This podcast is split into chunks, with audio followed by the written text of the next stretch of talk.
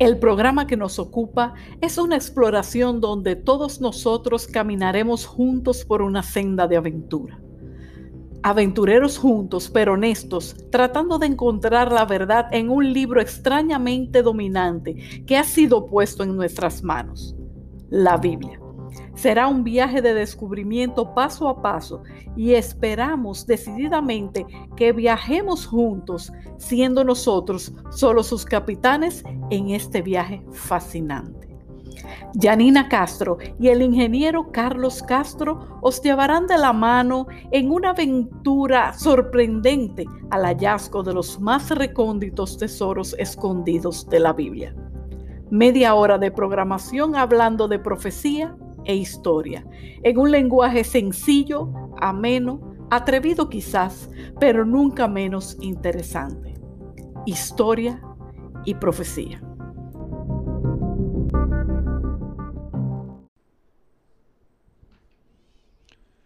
Programa número 3. ¿Cómo refutar la Biblia? En el programa anterior prometimos ofrecer una fórmula de cómo refutar la Biblia. ¿Quiere usted decir que la Biblia puede refutarse? Por el contrario, no creo que ninguna parte de la Biblia pueda ser refutada. Pero usted dijo que demostraría cómo se puede refutar la Biblia. Y lo haré. Sus afirmaciones suenan contradictorias, pero oigamos lo que tiene que decir. Dios mismo no solamente desafía a los escépticos a refutar sus predicciones, sino que se ha preocupado en decirles cómo. Tiro ha continuado siendo un desafío diario para cada incrédulo. La profecía dice, ni nunca más serás edificada, porque yo, Jehová, he hablado. Pueden leerlo ustedes mismos en Ezequiel capítulo 26, versículo 14. La razón por la cual no puede ser reedificada está dada en el mismo lugar. Aquí hay una prueba puesta por Dios para el incrédulo que hace alardes, la de reconstruir una ciudad. Hacer tal cosa sería refutar a la Biblia. Y esta no es una petición inaudita. Muchas ciudades han sido reconstruidas en el pasado Aún Roma se levantó de nuevo después que Nerón la había quemado para proporcionarle inspiración poética.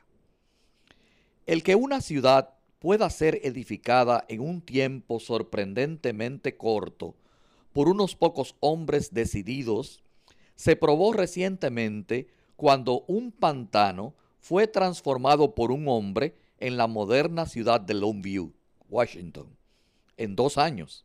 Cualquiera puede visitar personalmente la ciudad y de seguro se maravillará por la asombrosa hazaña. Con un dólar de cada uno de los incrédulos de Inglaterra y América sería suficiente para reconstruir a Tiro y así destruir para siempre la reputación de la Biblia de que es un libro que dice la verdad. ¿Por qué no se forma una colonia de incrédulos en donde estaba situada la vieja Tiro. Se enrolan en el negocio de pesca con métodos modernos. Y allí, en desafío a la profecía, se atreven a responder el desafío de Dios. Ni nunca más serás edificada, porque yo, Jehová, he hablado. El lugar es habitable ya que 10 millones de galones de agua brotan cada día de sus manantiales, y fértiles campos se extienden con claridad hasta las distantes montañas, siendo que hay millones de decididos hombres que dudan y que escriben en innumerables libros para refutar la Biblia, ¿cómo pudo tener un profeta de la Biblia la pasmosa osadía de presentar una profecía tan desafiante?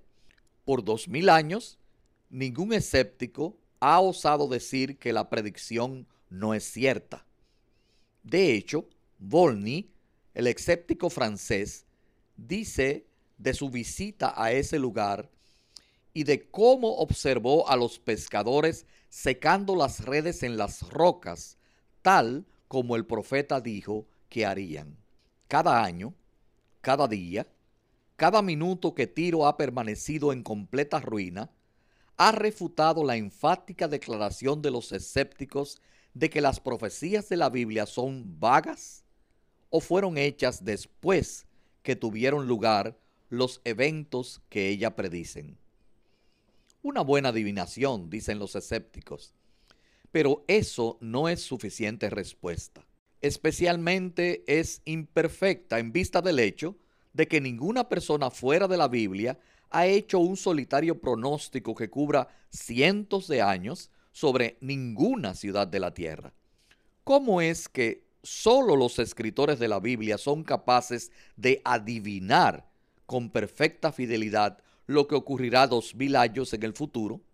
¿No sería natural para un escritor, contemplando una ciudad en ruinas, asumir como consecuencia de esto, predecir nunca sería habitada?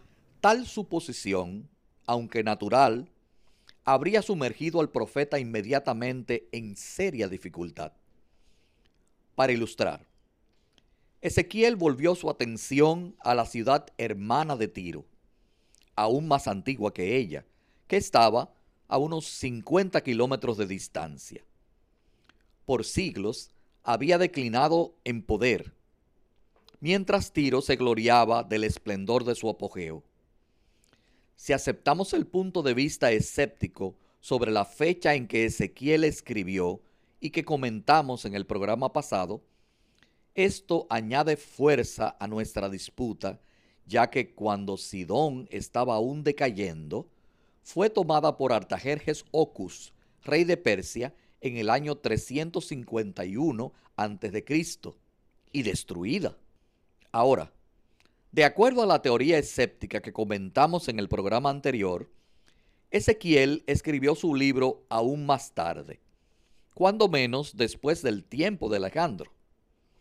De esta forma, si el profeta hubiera juzgado por las apariencias en el año 330 a.C., como supusimos que afirmaban los escépticos, habría pronunciado un completo olvido como la caída inevitable de Sidón, ya que nada parecía más seguro que su desaparición completa. Pero Sidón aún permanece. Aún ahora posee más de 10.000 habitantes. Leamos las palabras del profeta Ezequiel en el capítulo 28 y los versículos 20 al 23. Y fue a mí palabra de Jehová diciendo, Hijo del hombre, pon tu rostro hacia Sidón y profetiza contra ella y dirás, Así ha dicho el Señor Jehová. He aquí yo contra ti, oh Sidón, y enviaré a ella pestilencia y sangre en sus plazas, y caerán muertos en medio de ella, con espada contra ella alrededor Observen que la sentencia sobre Sidón no fue de completa extinción como la de Tiro, sino solo sangre en sus calles, muertos en medio de ella, la espada alrededor. A pesar del hecho de que ninguna otra ciudad sobre la tierra, con la posible excepción de Jerusalén, ha tenido mayores sufrimientos, ha sido destruida con tanta frecuencia y luego reconstruida, Sidón ha continuado con existencia ininterrumpida hasta el momento presente. Ahora supongamos que Ezequiel hubiera dicho que ambas, Tiro y Sidón, serían destruidas y no serían edificadas jamás. Entonces todos los diez mil habitantes de Sidón serían una prueba viviente de la falsedad de la profecía. Supongamos además que el profeta hubiera dicho que Tiro viviría, pero que sufriría grandes penas, mientras Sidón sería totalmente destruida y nunca más sería reedificada. ¿Cuánto se burlarían, y con razón, los escépticos de la afirmación de la Biblia de que sus predicciones son fieles. ¿Cómo sucedió que el profeta estuvo exactamente correcto en ambos casos? ¿Cómo es que la ciudad que no ha sido nunca reedificada es la misma de la cual se predijo este hecho? Y que la ciudad que ha continuado existiendo, sufriendo por las edades, es la que el profeta previó que continuaría en existencia hasta el fin del tiempo? Cuando los escépticos hayan explicado esto satisfactoriamente, aún les queda una pregunta más fuerte por contestar. Sidón, como muchas otras ciudades antiguas, pudo haberse hundido hasta ser insignificante, de manera que en su completo abandono no podría haber ofrecido resistencia hasta con un débil enemigo, y no hubiera tentado la codicia de nadie. ¿Cómo supo Ezequiel que a pesar de muchas experiencias terribles, continuaría siendo un lugar de fortaleza por el cual vez tras vez se lucharía y pasaría bañado en sangre de manos de un conquistador a otro? Estas dos ciudades eran bien conocidas y poderosas, pero en el tiempo de las predicciones había indicaciones de la caída que les iba a acontecer. Las predicciones resultan ser bastante fieles, pero usted no puede establecer su tesis de que la Biblia es verdadera sobre una base tan delgada. Ciertamente que no, y no lo pretendo. Una profecía que llene los requisitos de cualquier prueba que deseen hacerle puede ser producida con facilidad. Usted dice que Tiro y Sidón habían indicado ya en algún grado y por sí mismo su caída. Escogeremos una ciudad de la cual esto no tenga posibilidad de decirse. Fuera la de la lista de tales pronósticos, note dos oraciones sobre Ascalón, una ciudad poco menos famosa que las dos que hemos considerado. El libro de Sofonías capítulo 2 y versículo 4 declara, Ascalón será desolada. Y el profeta Zacarías en el capítulo 9 de su libro, versículo 5, dice, Ascalón no será habitada. Esta ciudad fue fundada en el 1800 a.C. y estuvo en la cima de su poder alrededor del tiempo de Cristo. Así que nadie puede decir que al tiempo de la predicción su caída inminente era aparente al observador. Pero, ¿qué sucedió con ella ahora? Déjenme citarles la decimocuarta edición de la Enciclopedia Británica, tomo 2, página 544. Cito, ahora un sitio desolado en la costa a 12 millas al norte de Gaza sobresaliendo de este ambiente barrido por las arenas, columnas destrozadas y los restos de edificios en ruinas y muros rotos, ofrecen amplio testimonio de una pasada magnificencia. El campo a su alrededor es fértil, florecen viñedos, olivares y una variedad de árboles frutales. Observen que esta reconocida autoridad mundial al describir la condición presente de Ascalón, usa la misma palabra del profeta, desolado. El profeta vio hace 2500 años lo que el historiador ve ahora, y ambos usan la misma palabra para describir la condición final de esa ciudad. Pero para citar algo más de la misma autoridad, leemos. Ascalón fue el lugar de nacimiento de Herodes el Grande, el cual la adornó con magníficos edificios. Durante el período romano fue un notable centro de erudición helénica. Llegó a ser también el asiento de un obispado. Desde el año 104 a.C., por cuatro siglos y medio, fue un opidum liberum del imperio romano, con libertad para elegir sus jueces y gobernantes locales. Así, sobre cualquier teoría de composición bíblica, la ciudad creció en importancia por cientos de años después de la predicción. En el 336 después de Cristo pasó a los árabes. Durante las cruzadas fue la llave a la Palestina del sureste o del suroeste. Balduino III la capturó después de un sitio de seis meses en 1153 después de Cristo. Fue de este modo una ciudad muy poderosa, aún 1500 años después de que el profeta predijera su destrucción. Durante los 100 años siguientes su historia fue sangrienta. Finalmente, en 1270 después de Cristo, el sultán Beybars destruyó sus fortificaciones y bloqueó su puerto con piedras. De este modo, por 1660 años, las elevadas torres de Ascalón han descansado esparcidas sobre la tierra, ofreciendo un cuadro de desolación. Y en las ruinas, dentro de sus murallas, no habita un solo ser humano. Pero supongamos que Ascalón fuera como Sidón, una ciudad floreciente, o supongamos que las predicciones hubieran sido traspuestas, cuán ansiosamente se hubieran agarrado los incrédulos de ese hecho. Y si fuera un hecho, de seguro lo utilizarían.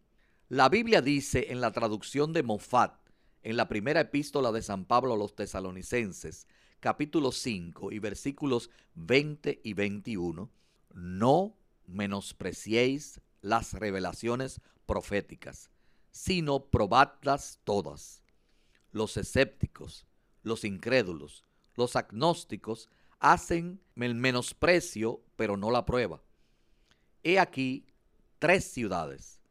Los profetas predijeron su condición exactamente como se encuentran hoy. Como quiera que ustedes elijan dar razón de ello, amigos oyentes, el hecho permanece.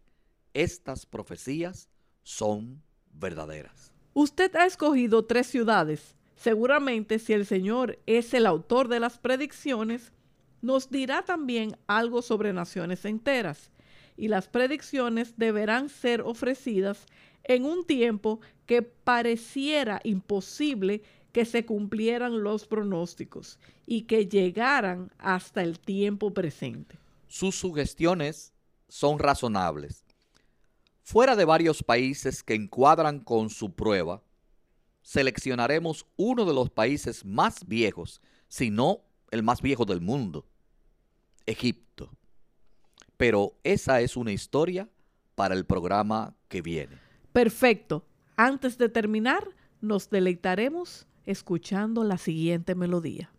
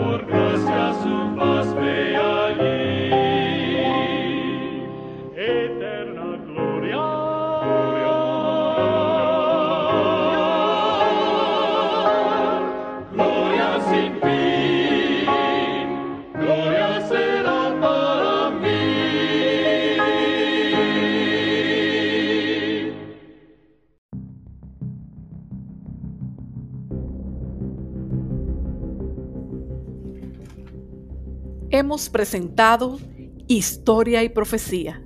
Si hay alguna pregunta o sugerencia, escríbanos a nuestro correo electrónico ingenierocccc.gmail.com y será contestada por la misma vía o en un programa especial de historia y profecía.